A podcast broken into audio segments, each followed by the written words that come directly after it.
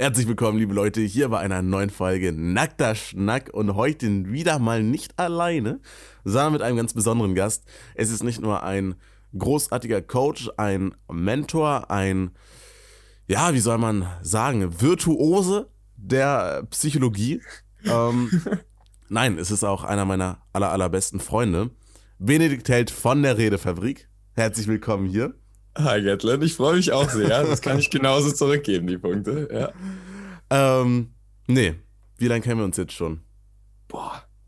Noch nicht allzu lange, aber es kommt uns um einiges länger vor, oder? So ist es auf jeden Fall, weil wir oft telefonieren, weil wir oft miteinander reden, oft sehr tiefgehende Gespräche haben, die uns dann wahrscheinlich noch mehr als die Zeit, wo wir wirklich miteinander telefoniert haben, weiterverfolgen. Und äh, tatsächlich sind es einige Jahre, aber gar nicht mal allzu lange. Also ich würde mal.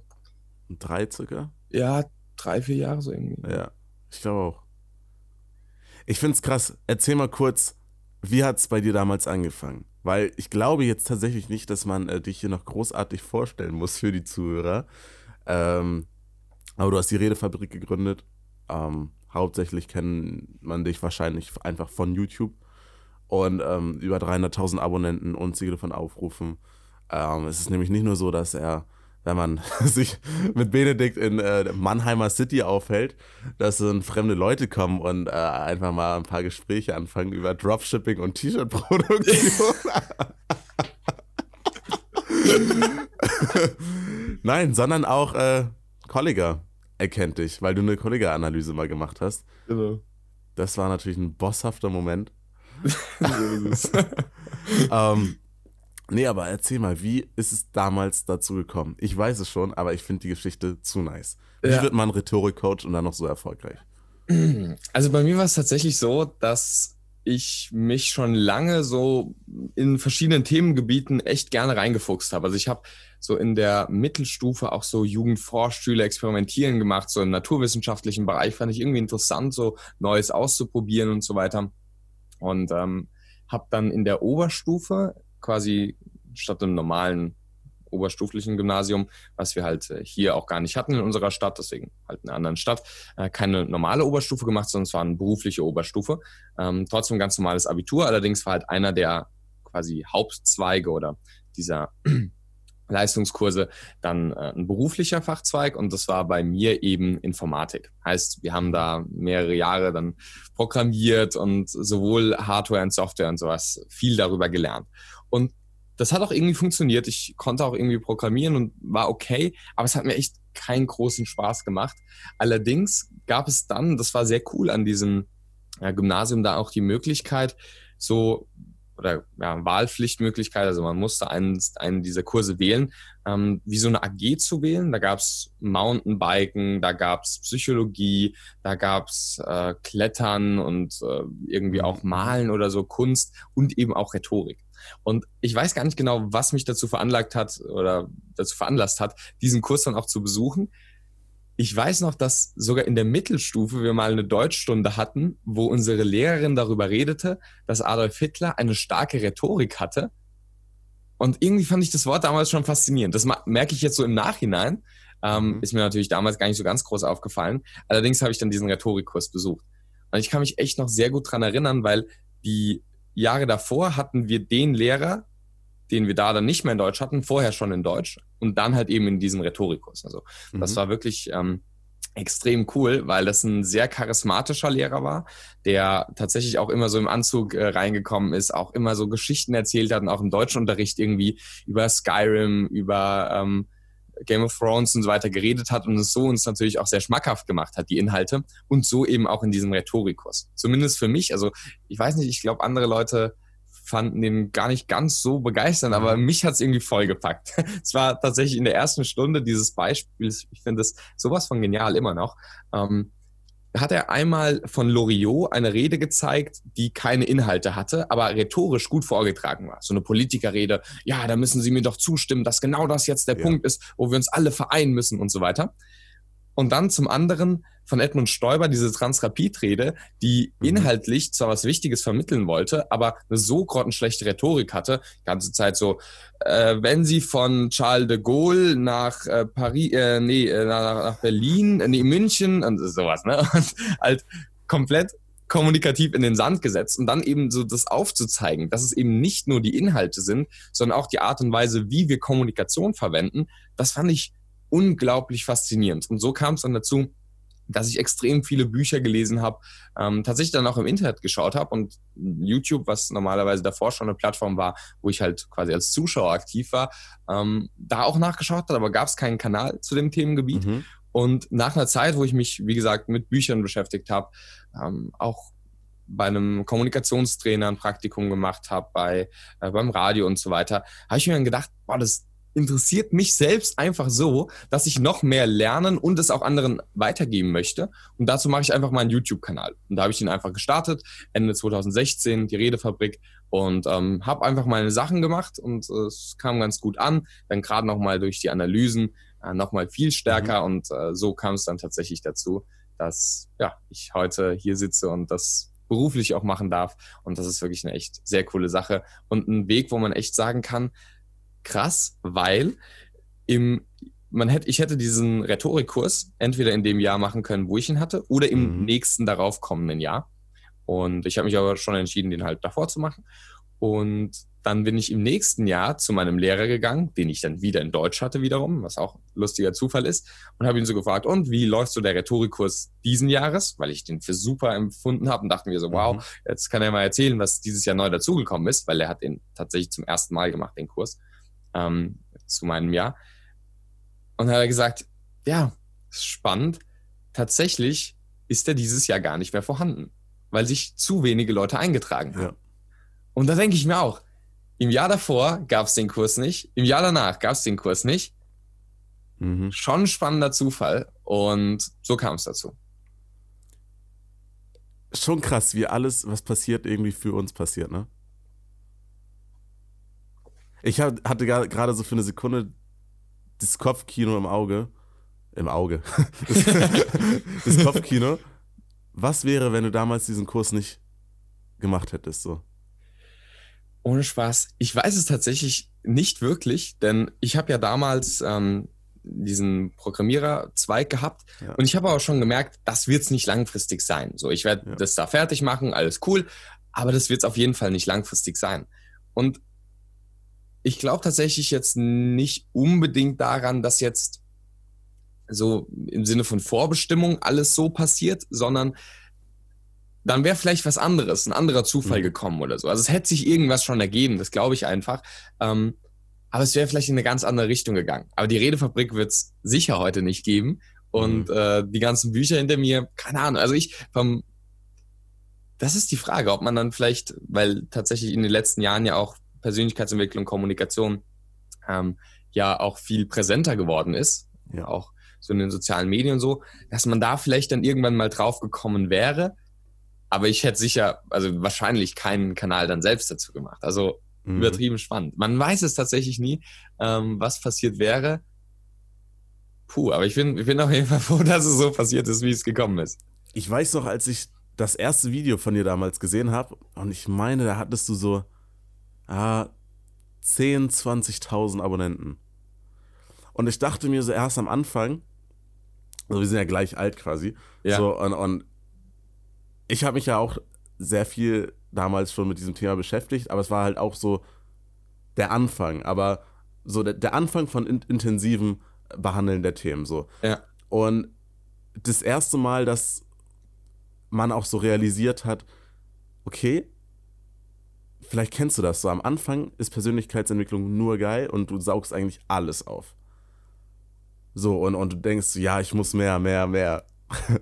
und, dann, und dann, und dann kommt so ein Moment, wo du auf einmal kritisch wirst. So, und, und siehst so, hm, warte mal, das, was der Trainer sagt, irgendwie, da stimme ich nicht mit überein. Ist das wirklich die Wahrheit? Ja, es geht hier um Persönlichkeitsentwicklung, aber ist es wirklich so persönlichkeitsfördernd?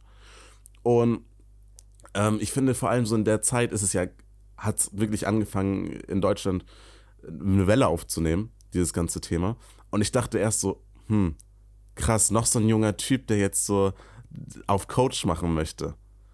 So, und dann so gar nicht weiter, aber erstmal so, so ja, feiere ich, ja. aber trotzdem auch ein bisschen Zweifel. Ist es ehrlich? Oder ist es gerade da, ist er gerade da, weil es eine Nische ist, ja. weil es ein passives Einkommen sein könnte, so ein Kram. So, und dann fand ich so krass, als wir uns kennengelernt haben, und ich glaube, ich habe es dir dann auch gesagt, was ich so bemerkenswert bei dir finde, ist wirklich die Leidenschaft in diesem Thema. So, bei mir ist es Persönlichkeitsentwicklung, Psychologie, ja, aber ich interessiere mich auch extrem, wirklich extrem für Mode und so ein Kram. Und bei dir nicht, dass du keine anderen Interessen hättest, aber wie fokussiert bei dir deine Leidenschaft, dein Potenzial, dein Können in diesem einen Bereich ist. Das ist so bemerkenswert. Das finde ich wirklich krass und äh, hat mich auch einfach oft motiviert. Und ich frage mich, wie siehst du das ganze Thema an? Von Leidenschaft finden, das eigene Potenzial wahrnehmen und dann etwas wirklich daraus machen. Mhm. Lass uns darüber mal in dieser Podcast-Folge reden, weil so für den Zuhörer jetzt gerade so, Benedikt und ich, wir unterhalten uns jede Woche mindestens einmal. Ja. So, und wir telefonieren über alle möglichen Themen. Persönliche ja. Themen, Persönlichkeitsentwicklungsthemen, etc. Deswegen, ich glaube, das wird nicht hier bei dieser einen Folge bleiben. Und ich habe eben schon überlegt, äh, ja, machen wir quasi ein Interview über deinen Werdegang und so. Ja. Oder worüber reden wir? Aber ich glaube, es ist ganz nice, wenn wir heute mal darüber reden. So. Ja. Also Thema eigentlich, was ist deine Berufung? Okay. korrekt, okay. Aber okay, nee, auf jeden Fall. Es ist ein sehr großes Thema. Manchmal wird so gesagt, ja, du musst nur deine Leidenschaft finden. Als wäre die Leidenschaft irgendwie mhm. so ein Objekt, das irgendwie da liegt. Oh ja, ich habe jetzt gerade eine Banane auf dem Boden gefunden. Ah ja, da liegt auch meine Leidenschaft daneben, so weißt du. Mhm. Also das ist, glaube ich, in gewisser Weise natürlich schon eine wichtige Überlegung. Also jetzt allein aus Kommunikationsperspektive du musst eine Leidenschaft finden. Das ist ja so eine Nominalisierung, wo quasi hinter einem Prozess, also das Wort quasi eigentlich einen Prozess beinhaltet. Mhm. Und ich glaube tatsächlich, ähm, dass es mehr darum geht, also was ist denn eine Leidenschaft? Etwas, was du leidenschaftlich tust, heißt, wo du mit vollem Herzblut mit dabei bist. Und ich glaube einfach, dass zum einen es schon so ist, dass wenn man viele Sachen einfach mal ausprobiert, ja, wie ich vielleicht ein bisschen Naturwissenschaften, ähm, äh, dann Programmieren und dann eben auch Kommunikation, dass man dann die Leidenschaft finden kann, in Anführungszeichen. Allerdings, dass es dann auch immer noch ein guter Teil ist, dass durch dein Handeln es dann zu einer Leidenschaft wird. Ja. Ich habe mal einen Vortrag gehört, einen TED Talk, ich weiß tatsächlich gar nicht mehr genau, von wem der ist, der eben diese ganze Passion-Sache so ein bisschen rumdreht. Ha? Das ist von äh, diesem Wissenschaftler Cal Newport, glaube ich. Genau, Cal Newport, genau, äh, stimmt. Der eben genau das Gegenteil sagt. Na, es geht eigentlich gar nicht so ja. um die Leidenschaft, die zu finden, sondern es geht darum, äh, so zu handeln. Ja, also ist auch, wenn man sagt, ah ja, ähm, Mozart, der hatte so ein großes musikalisches Talent. Naja, vor allem hat er jetzt erstmal irgendwie seine ersten Lebensjahre jeden Tag stundenlang mit dem besten Musiker seiner Zeit, nämlich seinem Vater, lernen müssen. Der hatte da keine Lust drauf, das war nicht seine Passion, sondern er hat es halt einfach gemacht und dann wurde er halt einfach so meisterhaft und dadurch kam es quasi so. Ähm, ich glaube, beide Prozesse spielen miteinander rein. Also man sollte jetzt nicht äh, sich irgendwie, also keine Ahnung, ich bin jetzt kein großer Fan von Aufsitzrasen mehr und, und äh, egal wie viele Bücher ich darüber lese, ich weiß nicht, ob es zu meiner neuen Passion wird oder so. Also ich habe jetzt auch nichts dagegen, ne? aber mhm. ähm, es ist zumindest nicht mein Leidenschaftsgebiet. Und ich glaube, einfach mal viel zu machen und da viel auszuprobieren, ist ein wichtiger Punkt. Und dann aber auch, wenn du merkst, okay, es macht mir Spaß, dann weiter reinzugraben. Ja. Weil dann liest du vielleicht viele Bücher und merkst, okay, jetzt lese ich was zum Thema Persönlichkeitsentwicklung. Aha, da ist ja irgendwas mit Psychotherapie. Ah, nee, das interessiert mich doch nicht so. Okay, hier ist NLP. Ah, auch nicht so wirklich. Hier ist Spiritualität. Ah, das ist eher so. Vielleicht merkst du es aber auch an einem anderen Punkt. Und dann gräbst du dich da noch viel weiter rein. Und das ist dann für mich, ja, um jetzt noch einen anderen Punkt einzuführen zum Thema Business, das ist für mich auch authentische Positionierung. Eben nicht, okay, ich muss mich jetzt irgendwie einschränken, um einen Markt bedien zu bedienen und jetzt da eine Positionierung zu haben, sondern ich entwickle mich und diese Positionierung ist eigentlich nur ein Abbild mhm. meiner Interessenlage. natürlich muss man sich in gewisser Weise schon dann festlegen, vielleicht, aber zumindest so als ein Gedankengang dazu. Das finde ich ist wichtig beim Thema so Leidenschaft, Berufung finden, was auch immer, äh, immer mhm. im Hinterkopf zu behalten. Mhm. Sehr interessant. Also der Vortrag von Cal Newport, so ich meine, du kennst das Buch auch, Be So Good They Can't Ignore You. So, das hat er ja geschrieben, wo es genau darum geht. Und wenn man es so betrachtet, mal ganz stupide zusammengefasst, ist, sagt er ja quasi, scheiß auf Leidenschaft und, und Passion finden. Finde heraus, was du gut kannst. Denn das, was du gut kannst, dort wirst du schnelle Fortschritte erzielen. Schnelle Fortschritte motivieren dich. Das heißt, deine Leidenschaft wird wachsen. Du wirst besser werden und höher kommen in der Karriere.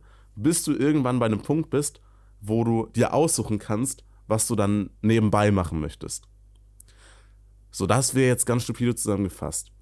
Was ich interessant finde, und ich möchte da mal deine Meinung zu hören, ist der Gedanke, wenn du mit der Intention rangehst, ich möchte meine Berufung finden, und das nicht so natural kommt, einfach, sondern du wirklich sagst, ich möchte es finden, ich gehe auf die Suche, ist dann nicht vielleicht das Problem, dass du Sachen ausprobierst, wie du es eben auch gesagt hast, und es ist immer ja irgendetwas da, was dir nicht gefällt.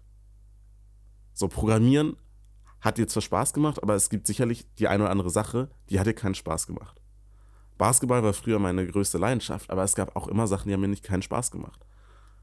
Und ist nicht ein, vielleicht ein Problem, dass du, wenn du wirklich sagst, okay, ich möchte meine Leidenschaft finden, ich möchte meinen Beruf finden, ich probiere Sachen aus, du sofort aufhörst, einer Sache nachzugehen, sobald die erste Sache passiert, die nicht so Spaß macht. Ja. Wie siehst du das? Ich sehe das so, ich habe da von meinem Mentor ein wirklich cooles Modell, wie ich finde, mitbekommen. Vom Roman? Vom Roman Braun, Dr. Roman, Roman Braun, Braun, sehr empfehlenswert, äh, toller Kollege aus Wien. Ähm, kurz noch zu dem Cal Newport-Thema. Ich persönlich denke, dass es gefährlich sein kann, es quasi so anzusehen, okay, ich mache jetzt was, um erfolgreich zu werden, um mich ja. selbst zu motivieren, um dann wählen zu können, was ich machen will. Ja, das ist ja. ja ungefähr wie diese Fischer-Geschichte vom Fischer, der, ähm, ähm, der quasi am Strand da irgendwie liegt, dann kommt ein Geschäftsmann zu ihm und sagt, was machst denn du? Liegst da ja nur faul rum. Ja, ich habe heute Vormittag ein paar Fische äh, irgendwie gefischt und jetzt keine Ahnung, haben wir sie zusammen gegessen, jetzt entspanne ich mich hier und ähm, kommt dann im Endeffekt darauf raus, ja, der, der Geschäftsmann will ihn halt motivieren, noch mehr zu fischen, dann kann er sich nehm, nämlich ein besseres Boot kaufen, dann kann sich mhm. irgendwann noch ein größeres Boot kaufen, dann andere Leute anstellen, dann ist er irgendwann so ein erfolgreicher Geschäftsmann, dass er dann am Ende seines Lebens äh, quasi ein bisschen, wenn er Lust hat äh, zu fischen, ein bisschen fischen gehen kann, dann die Zeit mit seiner Familie verbringen kann und dann äh, entspannt in der Sonne liegen kann, was er im Endeffekt heute auch schon macht. Und das ist so ein bisschen die, Krux, die man vielleicht bei diesem Erfolgshamsterrad erstmal beachten sollte. Mhm. Und zu dem, zu dem Modell vom Roman. Ich persönlich finde das sehr hilfreich. Und zwar, der Roman, mein Mentor, der kommt oder kennt da zwei verschiedene Richtungen. Zum einen ähm, die NLP-Sicht, eben dieses wir oder generell auch die, die Hedonismus-Sicht, die wir auch in der Psychologie kennen und sowas. Ähm, wir sind Leute, die Schmerz vermeiden und Lust anstreben. Und dann kennt er aber auch noch die, und das erklärt aber nicht alles. Und warum sollte sich zum Beispiel irgendwie ein Soldat äh, irgendwie auf eine Granate werfen? So, um seine anderen Leute, die äh, Familie und Kinder haben, die zu beschützen. Also das, damit vermeidet er sicher keinen Schmerz. So. Und dann gibt's noch diese andere Sicht von äh, Viktor Frankl, ja, ein Psychotherapeut, sehr inspirierende Persönlichkeit auch, ähm, der sagt, wir Menschen streben Sinn an. Und wollen Sinnloses vermeiden. Und dann wird es mit der Granate Sinn ergeben, aber dann wird es nicht Sinn ergeben, dass wir teilweise, keine Ahnung, irgendwelche Drogen oder sowas nehmen, die vielleicht kurzfristig diese Lust, diese Freude geben, aber langfristig sinnlos, ja, sogar gefährdend mhm. in gewisser Weise sein kann. Und er hat dann eine schöne Matrix, wo er diese vier Komponenten äh, vereint. Und das ist meines Erachtens auch die, in Anführungszeichen, Lösung auf deine Frage, weil sobald du glaubst, es würde darum gehen, was dir Spaß macht und was dir nicht Spaß macht, bist du im eher sinnlosen Quadranten. Mhm. Weil dann ist es dir eben wichtig, dass du Spaß hast. Weil sinnloser Schmerz, den will keiner haben. Das ist Leiden. Dann will ich wenigstens ähm, sinnlose Freude haben. Auch wenn das langfristig gesehen auch ein Laster ist. Und Roman empfiehlt da, und das finde ich in dem Fall auch richtig, nicht zu suchen, was macht mir Spaß, sondern wo fühle ich den Sinn und meinen persönlichen mhm. Sinn. Und das war zum Beispiel bei, bei dem äh, Programmieren, da gab es schon mal Momente, wo ich gesagt habe, hey, das ist jetzt ganz cool, aber es hat mir zum einen nicht so viel Spaß gemacht, wobei die richtige Formulierung wahrscheinlich wäre, ich habe den Sinn nicht ja. gespürt in der Situation. Während bei den Sachen, sage ich jetzt einfach mal, äh, Business oder so, zum einen kann man schon dann viel, also macht einem prozentual vielleicht auch mehr Spaß, mag sein. Allerdings macht man halt auch Sachen, die einem nicht so viel Spaß machen, aber selbst da tut man es mit einer Intention von Sinn, weil ich merke, das ist jetzt sinnvoll, was ich hier tue. Du kannst noch so viel Spaß haben bei einer sinnlosen Sache, es erfüllt dich nicht so. Mhm. Und das ist, glaube ich, der innere Kompass, auf den man mehr hören darf. Wo fühle ich selbst den Sinn? Und dann mhm. ähm, zum Thema Ausprobieren vielleicht auch auf eine Metaebene zu gehen, gar nicht zu überlegen, was sind jetzt die inhaltlichen Dinge, sondern vielleicht auch, welches Muster zeichnet sich bei mir ab, wo ich Sinn spüre. Also egal, ob ich jetzt ähm, Bücher lese oder, äh, keine Ahnung, anderen Leuten helfe oder sage ich mal irgendwie, egal, ob ich jetzt Basketball spiele, äh, mich mit Mode beschäftige und Persönlichkeitsentwicklungsbücher äh, lese, was ist denn der der Punkt, der dahinter ist? Geht es darum, es könnte ja in allen drei Bereichen sein, erfolgreich zu werden? Oder geht es darum, anderen Leuten zu helfen? Oder was auch immer. Und da zu schauen, vielleicht, was ist eher das interne Motiv? Weil manche Sachen, die kann man nun mal nicht erreichen. Ja, das ist, also, da muss man auch ganz realistisch sein. Also, ich sage jetzt einfach mal, äh, jemand sagt, oh, es wäre meine Leidenschaft, Arzt zu werden. Gut, vielleicht hast du aber, egal warum, jetzt keinen so guten NC, um Medizin zu studieren. Dann kannst mhm. du per Definition nicht Arzt werden. Aber dann ist vielleicht die Frage, warum willst du denn Arzt werden? Mhm. Liegt es daran, dass du vielleicht anderen Menschen helfen willst? Na gut, selbst wenn du Dachdecker wirst, kannst du anderen Menschen helfen oder was auch immer. Und da vielleicht so ein bisschen eher auf die Ebene zu gehen, mhm. wo du Sinn empfindest. Also wirklich so das Warum hinterfragen. Ja. Das äh, geht sehr stark in die Richtung, ich glaube, ich habe dir von dem Buch gezeigt oder hab, hast du das sogar? Ich glaube, ich habe ich hab dir die Zusammenfassung gegeben, genau, weil ich äh, meinte so, ja, es ist jetzt nicht so voll bepackt, dass äh, du dir das ganze Buch nochmal durchlesen solltest, aber dieses Harvard Business Review, äh, Passion, Purpose, Meaning. Mhm. So, und, und da wird ja auch gesagt, das, was du gerade gesagt hast, ist fast per perfekt das. Du hast einmal Purpose auf der einen Seite und Passion auf der anderen Seite. Purpose, also die Besinnung, die Bestimmung und Passion, die Passion, die Leidenschaft. Und die Leidenschaft kann sich auch im Leben ändern. So wie bei mir zum Beispiel, meine Leidenschaft ist Persönlichkeitsentwicklung und Psychologie. Meine ja. Leidenschaft ist genauso gut, aber Mode. Meine Leidenschaft ja. ist genauso das. Sport damals. Aber der Purpose, die Bestimmung, ist immer das Gleiche. Mhm. Grenzen herausfordern. Was ich da vielleicht als Frage an dich habe, das fände ich jetzt mal interessant, weil in dem Prozess, in Anführungszeichen, hast du ja vielleicht auch gewisse Dinge, ich sage mal in Anführungszeichen, aufgegeben. Also deine vorherige Leidenschaft und dann wieder die vorherige Leidenschaft. Ja, ja. Das mag ja vielleicht, wenn man mit dieser Perspektive der Leidenschaft rangeht, auch schmerzhaft gewesen sein, wo du dann sagst, ah, scheiße, jetzt habe ich wieder nicht das gefunden. Also, das scheint es ja doch nicht zu sein, so. Mhm. Wo man sich vielleicht selbst auch dafür runtermacht. Ich glaube, es geht vielleicht anderen Leuten auch so, die jetzt gerade in dieser Differenzierung stecken und vielleicht eine Leidenschaft suchen oder eine andere Leidenschaft schon abgegeben, in Anführungszeichen haben. Wie, also, und jetzt kannst du das so reflektiert betrachten, aber was würdest du denn quasi mitgeben, den Zuhörern, die vielleicht jetzt sagen, okay, das wäre jetzt mal spannend, in so einer Situation schon sich darauf zu bedenken, was ist mein Purpose und nicht quasi mein, meine Passion. Weißt du, wie ich die Frage meine?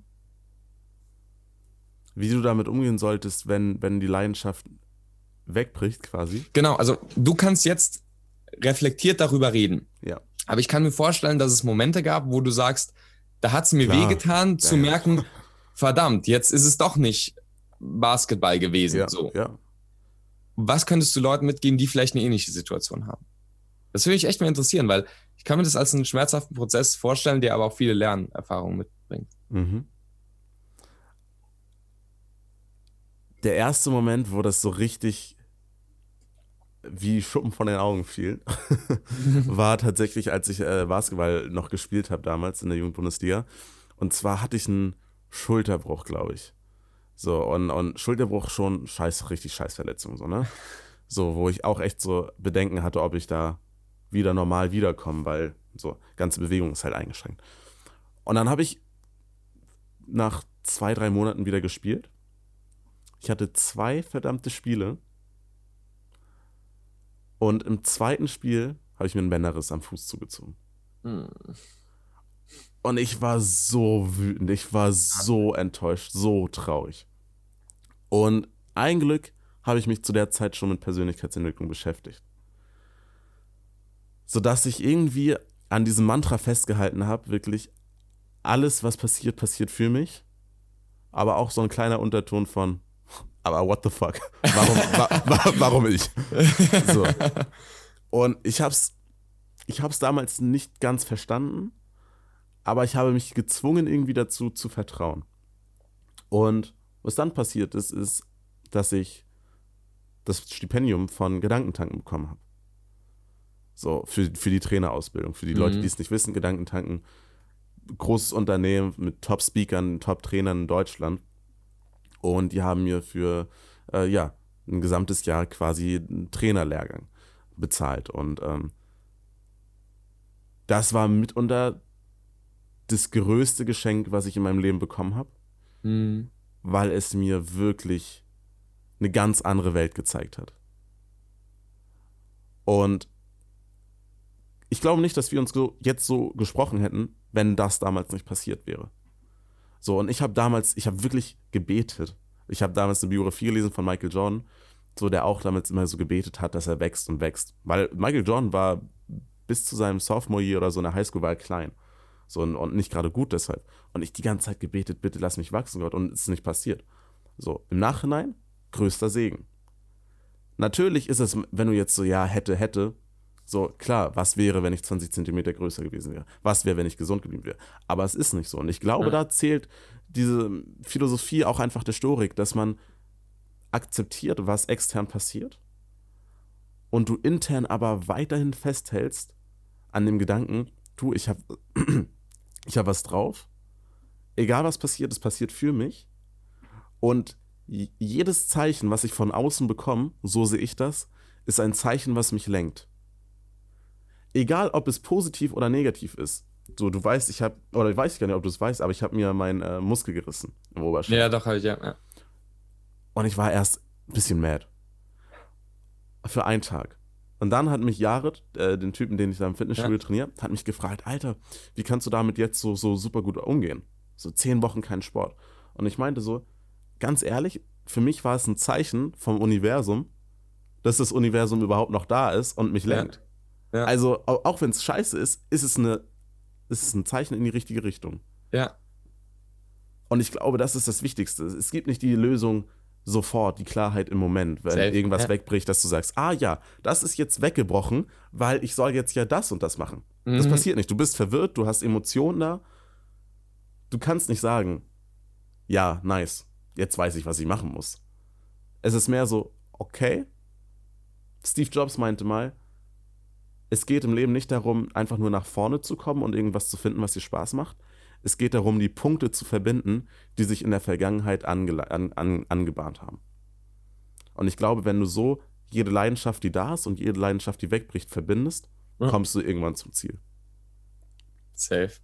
Ich glaube, da ist es zum einen ganz wichtig, dieses, also allein die Überlegung, wir sind ja dieses sich bewegende Objekt und die das Universum gibt uns dann so Schubser nach rechts und links so. Ja. Und trotzdem sind wir im Endeffekt das Objekt, das sich bewegt, neben ganz vielen anderen Objekten, die sich auch bewegen. So ist jetzt muss jetzt muss man sich jetzt nicht vorstellen so im Sinne von okay jetzt kommt das oder der Universum als wäre es ein Mensch äh, der jetzt sagt nee macht es so sondern wir reagieren ja alle gegenseitig aufeinander und ich glaube da ist es auch sinnvoll zu sehen okay das sind das sind Zeichen das sind ja Hinweise und in Form unseres Selbstausdrucks dürfen wir aber auch darauf achten, ähm, dass es auch zu einem großen Teil darum geht, wie wir darauf reagieren. Also es geht jetzt nicht nur darum, ähm, okay, was kommt jetzt von außen und jetzt ist da mal eine Niederlage oder ein Fehler in mhm. Anführungszeichen, ein Problem in Anführungszeichen, und nicht zu sagen, oh, jetzt hat mir das Universum dieses, das ist, glaube ich, manchmal in dieser ähm, so Secret und äh, Gesetze ja. Anziehung Mentalität manchmal so drehen, so, oh, jetzt habe ich das nicht bekommen. Das ist ein Zeichen vom Universum, dass ich es nicht kriegen soll. Naja, vielleicht ist es auch ein Zeichen davon, äh, dass du dich mehr anstrengen solltest. So. Ja. Und ich glaube, da so den Mittelweg zu finden, zu schauen, wie kannst du die Impulse von außen nehmen und gleichzeitig allerdings deine Wahrheit dementsprechend auch, äh, dementsprechend auch dann zu antworten oder zu reagieren in gewisser Weise. Ähm, ist, glaube ich, wichtig, da den Mittelweg zu finden. Mhm. Safe. Ich habe ähm, so ein, so, ein, so ein Speech von Charles Burowski, heißt der, meine ich, äh, ja. gehört. Irgendwie so mit dem Titel Don't Even Try. Und ich war so erst so ein bisschen verwirrt, so, hä, warum sagt er so was de also Demotivierendes? Ja, ja, genau. Und, und die Quintessenz war aber, versuch nicht krampfhaft irgendetwas zu erreichen oder dich für irgendetwas zu motivieren. Klar, manchmal so in einigen Bereichen, Schule, Uni, mm. bla bla. So, manchmal müssen wir die Scheißhausarbeit erledigen, so ein Kram. Ja, so ist ja. das nicht gemeint. Sondern versuche nicht irgendeine Leidenschaft zu erzwingen, sondern schaue, wo deine Energie ganz automatisch dich hinzieht. Das fand ich sehr, sehr geil. Das ist ein cooler Gedanke. Das ist das Spannende, sowohl bei Charles Bukowski als auch bei so Mark Manson und so ähnlichen, sage ich mal, ein bisschen zynischen, vielleicht auch Philosophen mhm. und Persönlichkeitsentwicklungsleuten und so weiter, dass es im ersten Moment ein bisschen deprimierend vielleicht fast schon ist, die, die Realität anzuerkennen, die sie zeigen, oder den Ausschnitt der Realität. Allerdings, dass es dann im Endeffekt wirklich eine noch, gerade deswegen noch tiefer inspirierende Sache ist, weil es eben nicht nur an der oberflächlichen Ebene kratzt, wobei ich schon glaube, dass es für unterschiedliche Situationen auch unterschiedliche ähm, externe Inputs geben kann. Also manchmal ist es auch völlig gerechtfertigt, wenn es ja halt gerade super gut geht, dann den Höhenflug noch ein bisschen zu erhöhen und in anderen Situationen vielleicht ähm, ja erstmal sicheren Boden mhm. unter den Füßen zu gewinnen. Was würdest du sagen, ist dein, dein Purpose? Warum bist du hier? Das ist. so, ja, okay, das äh, werde ich jetzt in 30 Sekunden beantworten. Also, zum einen glaube ich, dass das Entdecken des Purposes vielleicht, also sage ich jetzt aus heut, meiner heutigen Perspektive, vielleicht sehe ich es in 20, 30, 40, 50 Jahren anders, auch in gewisser Weise ein, man sagt ja auch Persönlichkeitsentwicklungsprozess ist, also mhm. also Entwicklung von im Sinne von entwickeln, also da ist, der Kern ist schon da und der ist auch relativ, na, nicht statisch will ich jetzt nicht unbedingt sagen, aber relativ relativ klar schon. Ähm, nur den halt zu entwickeln, das kann ein lebenslanger Prozess sein. Ähm, ich glaube, dass und jetzt die Frage, inwiefern das dann jetzt schon wieder Passion ist und so, weil das halt bei mir, glaube ich, schon relativ nah beieinander liegt, weil ich, glaube mhm. ich, schon was gefunden habe, wo ich sage, puh, das passt schon sehr gut. Ähm, im, also ich sehe es für mich so an, dass ich mein eigenes Potenzial entwickeln und entfalten darf, um anderen Leuten zu helfen, ihres entwickeln und zu entfalten. Das kommt, glaube ich, sehr stark an dieses, ähm, an die Purpose ran und dass ich das über den Weg der Kommunikation mache oder vermittle, das ist dann, glaube ich, so die andere Sache. Und dann aber auch zu sehen, okay, also dieses, ich entwickle mich selbst. Also ich glaube, dass eine dass eine wirkliche, dass ein Purpose einen Aspekt hat, der mit einem selbst zu tun hat, weil sozusagen, ja, ich bin dafür da, dass sich andere entwickeln oder dass die Welt sich entwickelt, dann würdest du ja dich quasi von den anderen trennen. Was mhm. meines Erachtens eine falsche Dichotomie ist und auch, äh, also glaube ich, ist es meist nicht so. Also es hat schon einen Aspekt, der mit dir selbst zu tun hat. Allerdings hat er meines Erachtens auch eigentlich immer ein, oder sollte einen auf jeden Fall einen Aspekt haben, der mit anderen zu tun hat. Es gibt ein Zitat, das finde ich super gut. Ich weiß tatsächlich gerade nicht, von wem es ist. Ähm, es könnte von Albert Camus sein, aber ich weiß es nicht. Das heißt, das Ich wird erst zum Ich am Du. Und das finde ich ein cooles mhm. Zitat. So im Sinne von, ja, es ist eben nicht so, dass wir hier in unserem eigenen stillen Kämmerlein sitzen können und Persönlichkeitsentwicklung machen, dann haben wir eine gefestigte Persönlichkeit. Nein, wir werden erst zur Persönlichkeit in den Kommunikation mit anderen. Wir entstehen dadurch, dass wir modellieren von anderen, dass wir äh, Sachen übernehmen, dass wir auch entscheiden, nee, das will ich nicht übernehmen. Ähm, gibt's ja dieses, leider gibt's ja dieses Experiment, wo vor einigen Jahrhunderten ein König tatsächlich Kindern äh, von Hebammen Essen und Trinken gegeben hat mh, mm, und auch sonst Hygiene alles gemacht hat oder machen aber lassen hat, aber nie irgendwie ein Lächeln, keine Kommunikation. Und die sind im wahrsten Sinne des Wortes verkümmert, also wirklich gestorben als kleine Kinder. Und das ist natürlich sehr tragisch. Allerdings zeigt das auf, wie wichtig dieser soziale Kontakt ist. Und ich glaube, diese beiden Elemente, was für einen selbst und auch für andere, das ist dann eine gute, eine, eine gute ähm, Purpose. Ob es der bei mir ist, es wird sich über den Prozess, glaube ich, noch weiterhin zeigen, aber ich glaube, es mhm. ist schon sehr nah an dem, ähm, was es sein kann. Lustigerweise, also man kann jetzt das wieder als Zufall deuten oder als äh, Bestimmung oder als was auch immer. Ähm, mein Name, Benedikt, ja, kommt, äh, kommt zum einen, also kann man, kann man biblisch deuten, dann hat es die Bedeutung der Gesegnete. Und dann, wenn man es auch wörtlich übersetzt vom Lateinischen, dann bedeutet es Benedizere, gut reden, gut sprechen. Und äh, mein Zweitname, das heißt keiner jetzt hier, der, der Nackter Schnack Podcast kriegt natürlich nur die geheimsten Informationen, ist tatsächlich Samuel. Und äh, Samuel ist, ähm, wenn man es quasi übersetzen würde, Gott hört. Also sprechen und hören ähm, sind meine beiden Namen und das hat schon was mit Kommunikation zu tun. Und ich glaube tatsächlich, dass dieses Verbindung durch Kommunikation und das zu stärken und vielleicht den Leuten aufzuzeigen, wie sie in bessere Kommunikation mit sich selbst kommen können, Persönlichkeitsentwicklung, mhm. und mit anderen kommen können, Kommunikation, Psychologien und sowas, das geht so an meine Purpose ran. Vermute ich einfach mal. Wie sieht es bei dir aus? Was würdest du sagen, ist so dein Purpose? Ich würde erstmal kurz zu dir sagen, mhm. ich glaube, die Tatsache, dass es bei dir so nah beieinander ist, ist der Grund, warum du in so kurzer Zeit so einen Impact aber auch dadurch äh, bekommen hast und entwickeln konntest. Einfach wie, wie so ein Laser, der sich äh, ja. fokussiert hat auf eine Stelle, bist du so integer mit deiner Persönlichkeit. Und ich glaube, Purpose, du meintest ja, mh, hm, das ist, äh, das ist etwas von dir. Ich glaube, der Purpose ist dein Charakter. Ja. Und, und gerade aus diesem Sinne, dein Charakter ist ja hoffentlich nie fertig. Ja. Wenn, sobald man das Gefühl hat, dass der Charakter fertig ist, ist er dann, glaube ich, auf einem ziemlich falschen Weg. So, äh, weil wir natürlich ständig lernen. Und dementsprechend wächst dieser Purpose oder verfestigt sich immer weiter. Ähm,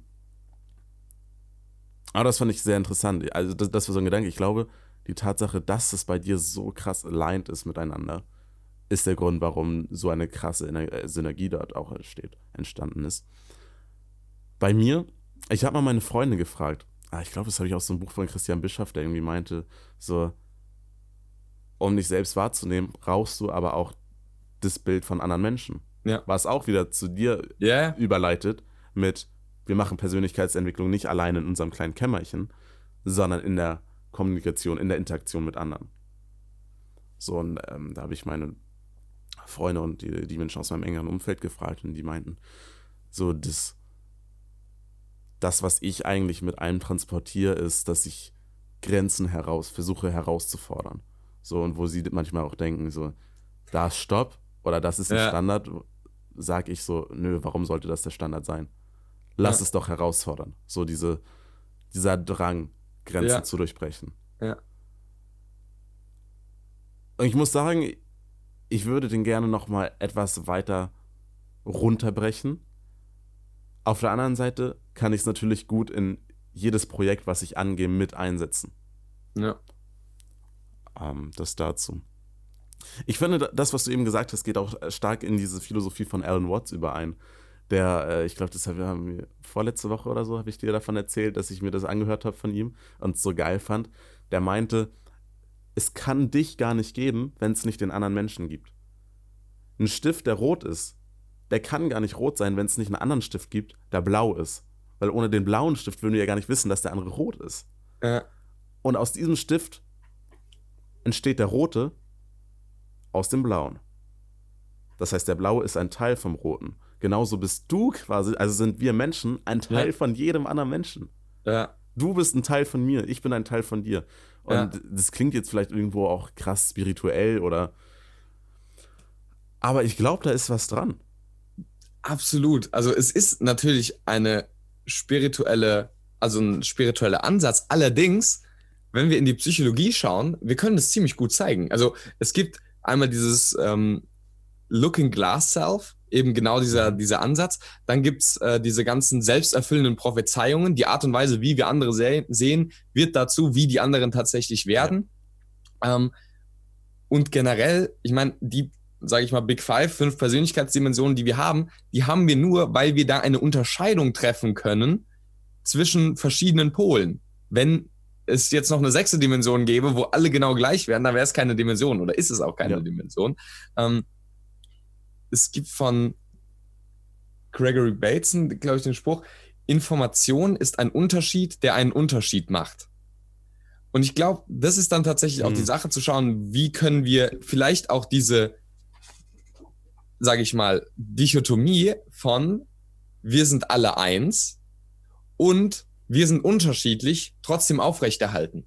Also wie kannst du jemand anderen ansehen und sagen, hey, ähm, was du auch in der äh, mindestens mal in der einen äh, Folge hattest, auch von diesem We agree to disagree. Also wir stimmen darüber ein, uns nicht darüber einzustimmen, aber das auf der Grundlage, dass es etwas gibt, worüber wir uns übereinstimmen. Ja, und deswegen kann man mhm. auch äh, inhaltlich in manchen Bereichen mit Freunden, sage ich mal, sagen, nee, sehe ich jetzt nicht so. Und trotzdem sagen, hey, ich respektiere und liebe und schätze dich als Menschen. Und dann vielleicht sogar, und dann ist halt die Frage, wie weit kannst du gehen? Kannst du selbst Leute, die du wirklich nicht magst, oder wo du sagst, die vertreten Ansichten, die du wirklich nicht ähm, akzeptieren willst oder selbst für dich als richtig an, erachtest, kannst du selbst da sehen, okay, das ist jetzt einfach ein, eine andere Farbe des Stiftes, aber ohne das könnte ich ja gar nicht definieren, wer ich bin. So, wenn es, also niemand könnte für das Gute eintreten, wenn es das Schlechte nicht geben würde. Mhm. Und wenn es alles nur gut wäre, dann, dann gäbe es die Definition von gut ja auch wieder nicht. Mhm. Das ist jetzt auch schon wieder sehr äh, spirituell und so weiter. Aber allein die Überlegung, dass, und das finde ich halt das Coole, spirituelle Prinzipien, wenn wir sie auch irgendwie, oder zumindest die Konsequenzen davon, irgendwie empirisch auch erfassen können, dann heißt es nicht, dass die äh, spirituellen Prinzipien bewiesen sind, aber es gibt zumindest mal einen Hinweis auf das, was in Anführungszeichen die Wahrheit ist. Ja. I agree. To disagree. ja, das war's für die Folge. Tschüss. Ey, das ist, das ist auch das, was Marc Aurel hier in, in, in, in seinem Werk Selbstbetrachtungen sagt. So ein bisschen nicht nur Empathie, sondern wirklich verstehen zu wollen und verstehen zu können, dass es Unterschiede gibt und dann zu erkennen, dass sogar die Unterschiede in unseren Sichtweisen eigentlich sogar ein Teil von uns sein könnten. Also ich erinnere mich da an, an so eine Passage, wo er geschrieben hat, ist ja quasi ein Buch, wo er an sich selbst schreibt. So, und da meinte er, begegne keinem Feind einfach nur mit Wut und mit Distanz, weil das, was ein Schlechter tut, könntest du doch auch tun unter den Rahmenbedingungen, die dieser Mensch gerade hat. So. Ja. Nur weil das Leben und dein Umfeld, in dem du gerade bist, anders ist und dich in eine andere Richtung vielleicht geprägt hat, Stell dir aber vor, du hättest die Rahmenbedingungen von einem anderen Menschen, der aus deiner Perspektive irgendwas tut, was schlecht ist, was nicht gut ist, weil du es so bewertest. Könnte es nicht sein, dass du in einer Lage, in einer ähnlichen Lage vielleicht genauso handeln würdest? Und erübrigt sich dann vielleicht nicht die Abneigung, die Wut, die Distanz gegenüber diesem Menschen. Ja. Da ebenfalls wieder so das Gemeinsame zu finden. Und das fand ich krank, dass Marc Aurel so ein krasser Feldherr, ein positiver Feldherr, äh, dennoch aber auch das in, in, in seinen Feinden versucht hat zu finden. Wahrscheinlich war es auch genau der oder einer der Gründe, warum er dann so erfolgreich war. Weil die Feinde sind ja nicht nur auf der anderen Seite. Die Feinde sind ja auch in Anführungszeichen in den eigenen Reihen oder bei sich selbst. Und dann ist auch die Frage, wie kannst du dich selbst ansehen? Ja, und ein Teil in dir ähm, wo du, keine Ahnung, Wutausbrüche hast oder so, oder wo du manchmal zu analytisch vorgehst oder zu emotional vorgehst, das nicht als Feind anzusehen, zu sagen, scheiße, sondern zu sagen, hey, das ist ein Teil in dir, der eine wirklich gute Intention hat. Natürlich ist die Konsequenz nicht unbedingt immer eine gute. Also, das heißt nicht, dass man alles jetzt tolerieren sollte und alles gut finden sollte. Ja? Wenn jetzt jemand, keine Ahnung, irgendwie rassistisch ist, dann heißt es nicht, dass ich sage, oh ja, finde ich super. Das bedeutet, dass ich da auch äh, Wort erheben kann und auch dagegen sein kann. Allerdings kann ich vielleicht sehen, okay, der ist jetzt vielleicht einfach nur ein paar Jahrzehnte in einem äh, Umfeld aufgewachsen, wo halt die Eltern vielleicht auch so waren und die vielleicht auch wieder. Also dann weniger das auf die Person zu attribuieren, mhm. auch wenn es vielleicht heute was mit ihrem Charakter zu tun hat, aber trotzdem zu schauen, okay, wenn ich jetzt wirklich dafür eintreten will, dass es besser wird, dann sollte ich vielleicht den Wut weg, die Wut weglassen und konstruktiv damit umgehen. Und ich glaube, das in der Selbstbetrachtung zu haben, diese Selbstfürsorge, sich selbst zu sehen, ja, wie Jordan Peterson sagen würde, sich selbst als jemand anzusehen, der Hilfe braucht, ja. Mhm, also mhm. so der, der, Therapeut für sich selbst zu sein oder zum anderen auch einfach wie ein guter Freund zu sein. Zu sich ja. selbst jetzt nicht sagen, oh ja, mach was du willst. Äh, nee, ein guter Freund sagt auch, wenn sich jemand umbringen will, hey, Moment mal, oder äh, wenn jemand unter seine Standards geht, hey, Moment mal, ne? Aber wenn jemand halt auch mal was gut macht, dann klopft er halt auch auf die Schulter. Und wenn jemand halt was nicht so gut macht, dann sagt er auch nicht, ja, du bist ein schlechter Mensch, sondern er sagt, okay,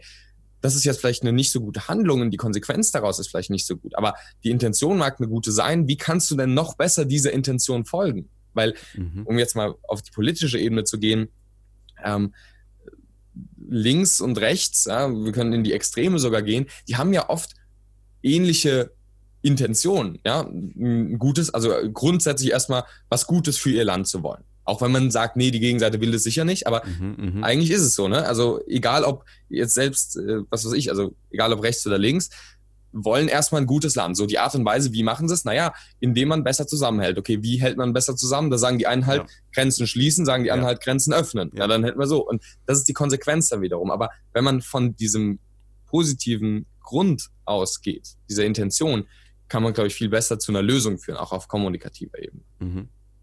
Ich fand es sehr, sehr geil, dass du gerade auch noch in Bezug dazu zur Selbstbetrachtung gesprochen hast.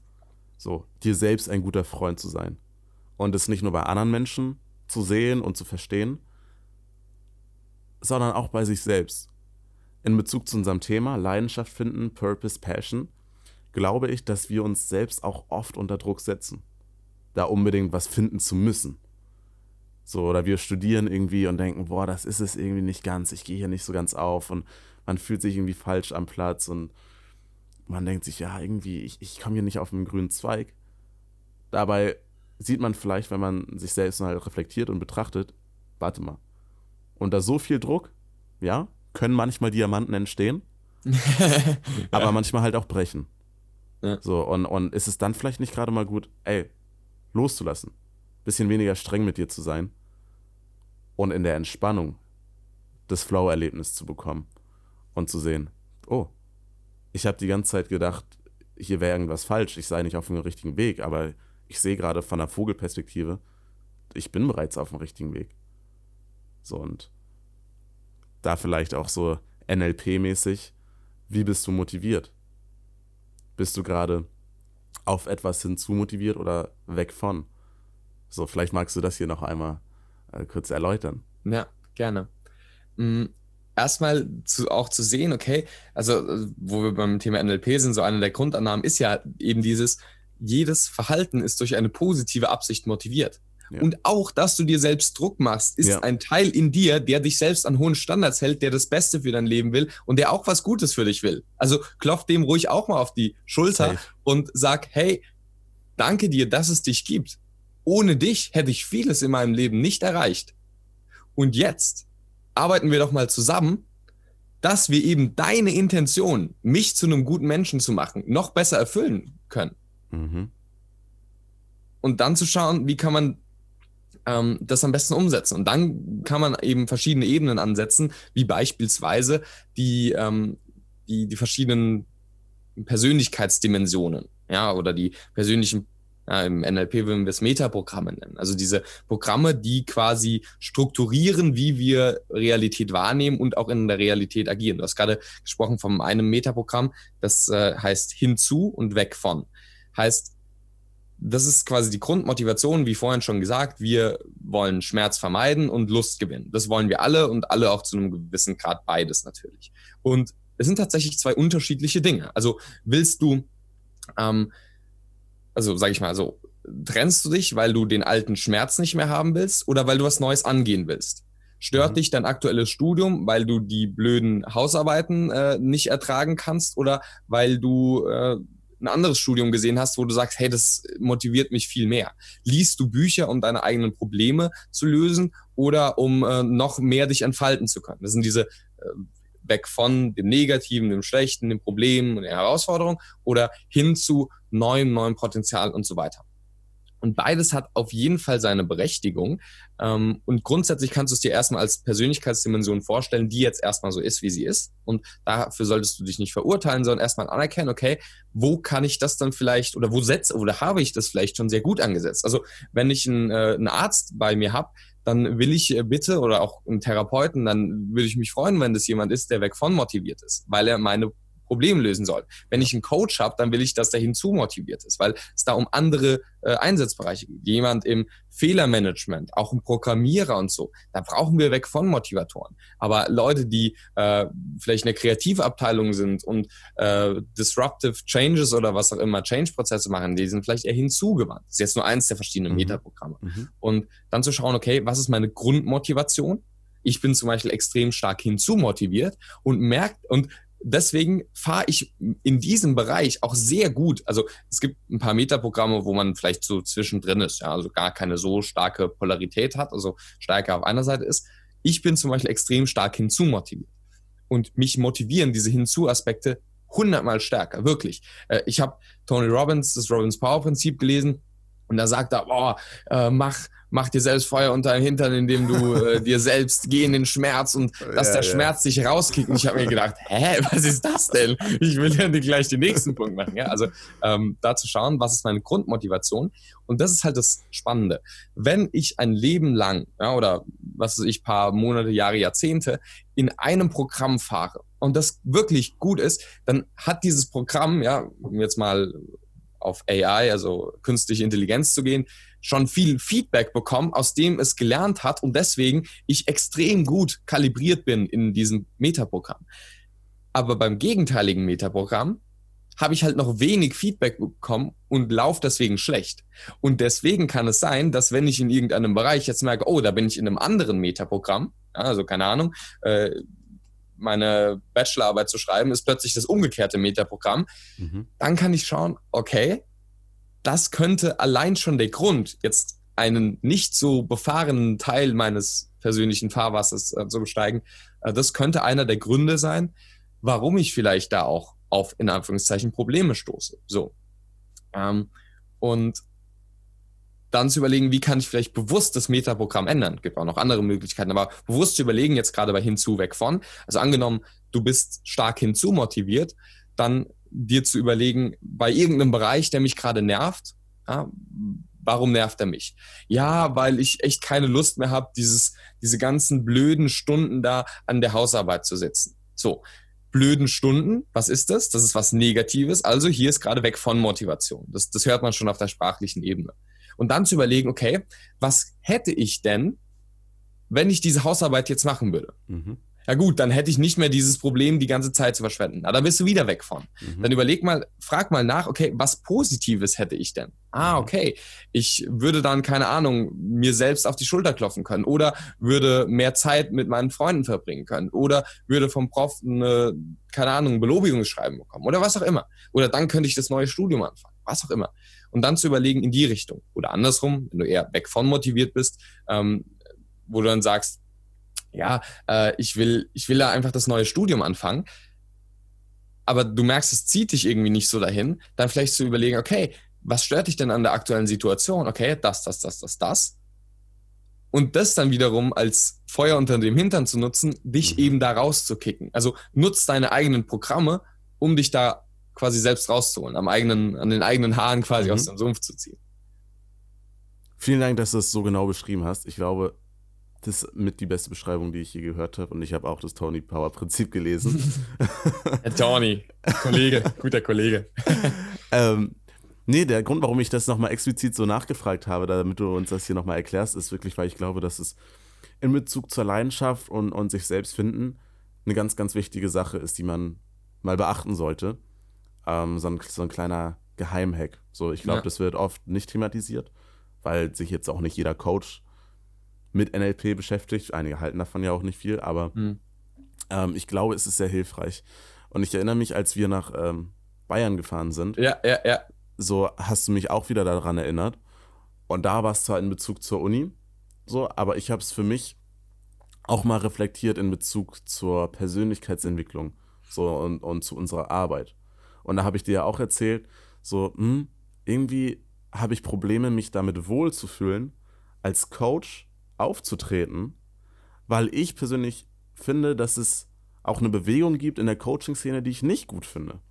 So, und, und die mich irgendwie anwidert, in Anführungsstrichen. Und ich keinen Bock habe, ein Teil davon zu sein. Ja, ja. Und du meintest dann so, ja, kannst du nachempfinden, geht dir oft auch so. Und du sagst dir so, aber genau deshalb will ich es anders machen. Und das fand ich so geil, weil, weil ich war da einfach in einer Phase, wo bei mir quasi so ein Sturm im Leben war. Ja. Und ich nicht diese Klarheit hatte, das genau zu sehen. Ja. Und ich war einfach nur so, das stört mich, ich muss weg von. Ich, Ja. So, ich, ich will nicht davon ein Teil sein, ich muss davon weg.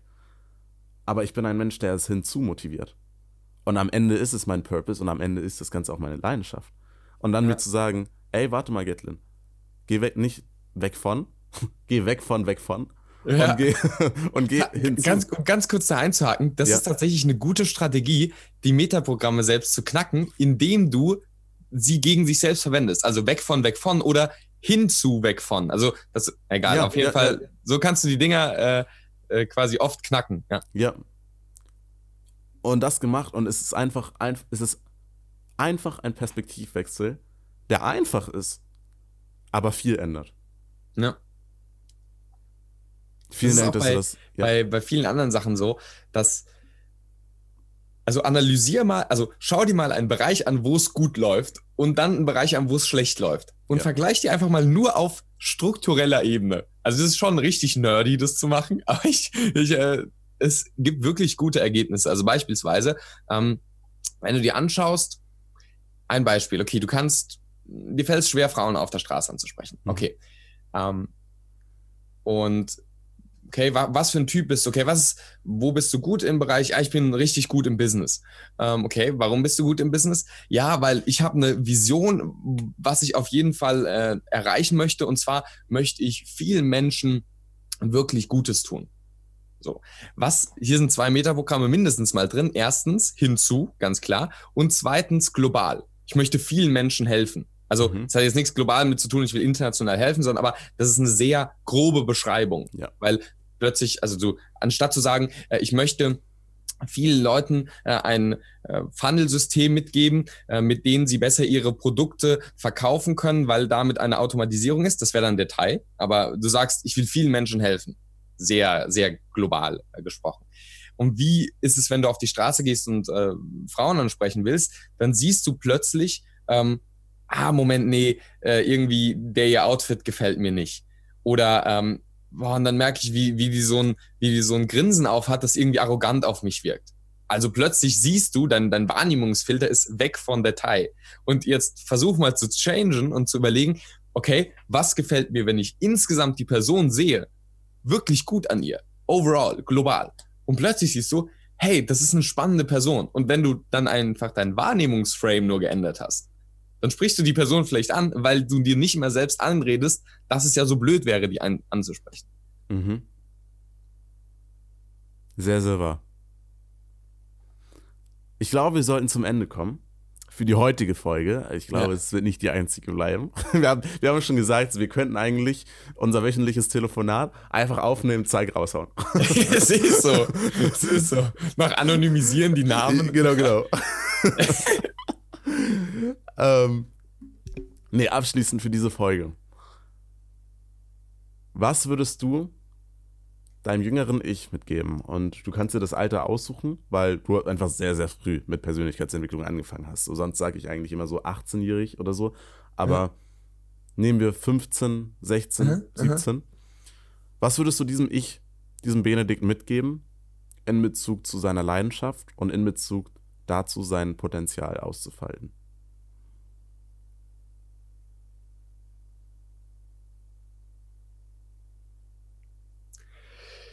Ich würde mir selbst mitgeben,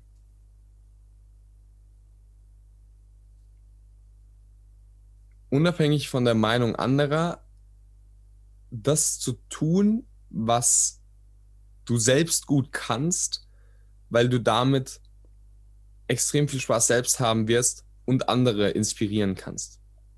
Ich bin froh, früh diese Schritte selbst gegangen sein zu dürfen, allerdings aufgrund vieler anderer Mentoren, die mir das eben gesagt haben. Ähm, und eben gleich von Anfang an diese Gewissheit zu haben, hilft, glaube ich, am meisten. Hm. Ich habe die Frage natürlich schon irgendwie des Öfteren mal so gehört ja. und so. Mir fällt es aber echt auch schwer, die zu beantworten, weil das ist eben so wieder so eine, also ist jetzt, das ist eine sehr spannende Frage und ich, ich feiere die. Sie ist für mich schwer zu beantworten, merke ich gerade, weil das eben auch so wieder so eine andere Facette von hätte, gewesen ja, wäre, weißt du so? Weil jetzt gebe ich dem, also ist jetzt natürlich schon wieder sehr Inception-mäßig und so, hey, das habe ich genau, die Frage gar nicht genau, gemeint. Genau, ich, ich, ich wollte eigentlich nur einen kurzen Impuls von mir selbst an mich selbst haben. Aber angenommen, ich sag dem das jetzt, oder irgend, ich sag dem jetzt irgendwas, ja, nimm mehr Risiken ein, geh mehr über deine Grenzen. Ja, was könnte sein, dass ich früher Burnout gehabt hätte, so, weißt du? Also, ähm, und gerade weil ich das gemacht habe, also ich glaube, in gewisser Weise ist es richtig so, wie es ist. Vielleicht dieser Satz, alles geschieht für dich. Oder auch dieser Satz, wie es wird, es wird richtig. Und hab Vertrauen oh, in den gut. Prozess. Ich glaube, das ist, das ist noch das Eheste, weil ich will eben nicht was Statisches, eine statische Wahrheit, die ich heute habe, die eigentlich nur eine Dynamik ist, mitgeben. Ich glaube, es ist am sinnvollsten, gerade am Anfang des Prozesses, dieses dynamische Selbstbild zu haben, oder also immer das dynamische Selbstbild zu haben, aber es auch gerade am Anfang zu etablieren und zu sagen, hey, vertraue dem Prozess. Und was kommt, wird kommen und es ist richtig so. Und ich glaube, das ist auch eine, eine Wahrheit, die ich mir heute noch geben kann und die ich mir vielleicht auch in zehn Jahren geben kann. Ähm, auf jeden Fall aber ähm, vor einigen Jahren. Sehr, sehr geil. Wie, egal wie es wird, es wird richtig. Genau. Sehr schöne abschließende Worte. Ich bedanke mich, dass du heute hier zu Gast warst. Und ähm, ja, wo kann man dich finden? Ich glaube, das äh, erklärt sich von selbst. Die Redefabrik bei YouTube. So bei Instagram ebenfalls. Redefabrik. Und ähm, Website. Genau, redefabrik.net. Äh, einfach vorbeischauen. Da sind auch die ganzen Sachen verlinkt und äh, Bücher und was auch immer. Und von daher, genau, einfach vorbeischauen, wer sich für Genau, das Buch, das Buch. Ja. Hier, das äh, jetzt noch mal kurz hier Promotion. Ja. Worum geht es in dem Buch? In dem Buch geht es tatsächlich darum, wie du ein guter Kommunikator wirst. Das Buch heißt Meisterkurs Rhetorik und da geht es wirklich darum, wie du alle Tools mitbekommst, einen guten Vortrag zu halten, eine gute Präsentation zu halten, andere Leute auf psychologischer Ebene zu überzeugen. Also egal ob Hörbuch, mittlerweile rausgekommen, oder äh, normales Buch gibt es auf Amazon und genau, Meisterkurs Rhetorik für alle, die sich interessieren, wie sie kommunikativ ihre Werkzeuge, ihre Säge schärfen kann. Sehr, sehr nice. Ich habe es tatsächlich ich hatte es in Oldenburg liegen. Ja. So, weil ich ja da Praktikum mache. Ja. Und bin jetzt hier nach Hamburg, weil ich gesagt habe, ja, okay, wenn ich jetzt in Hamburg bin, will ich ein paar Podcast-Folgen aufnehmen. Ja. Und haben mir gedacht, okay, ich will auch eine nehmen über Kommunikation und so und werde da auf dein Buch äh, verweisen. Deswegen. Sehr cool. nee, nice. Ich bedanke mich. Und ähm, ja, liebe Leute, ich hoffe, euch hat es gefallen. Und äh, wir sehen uns dann und hören uns in der nächsten Folge. Nackter Schnack. Ciao. Ciao.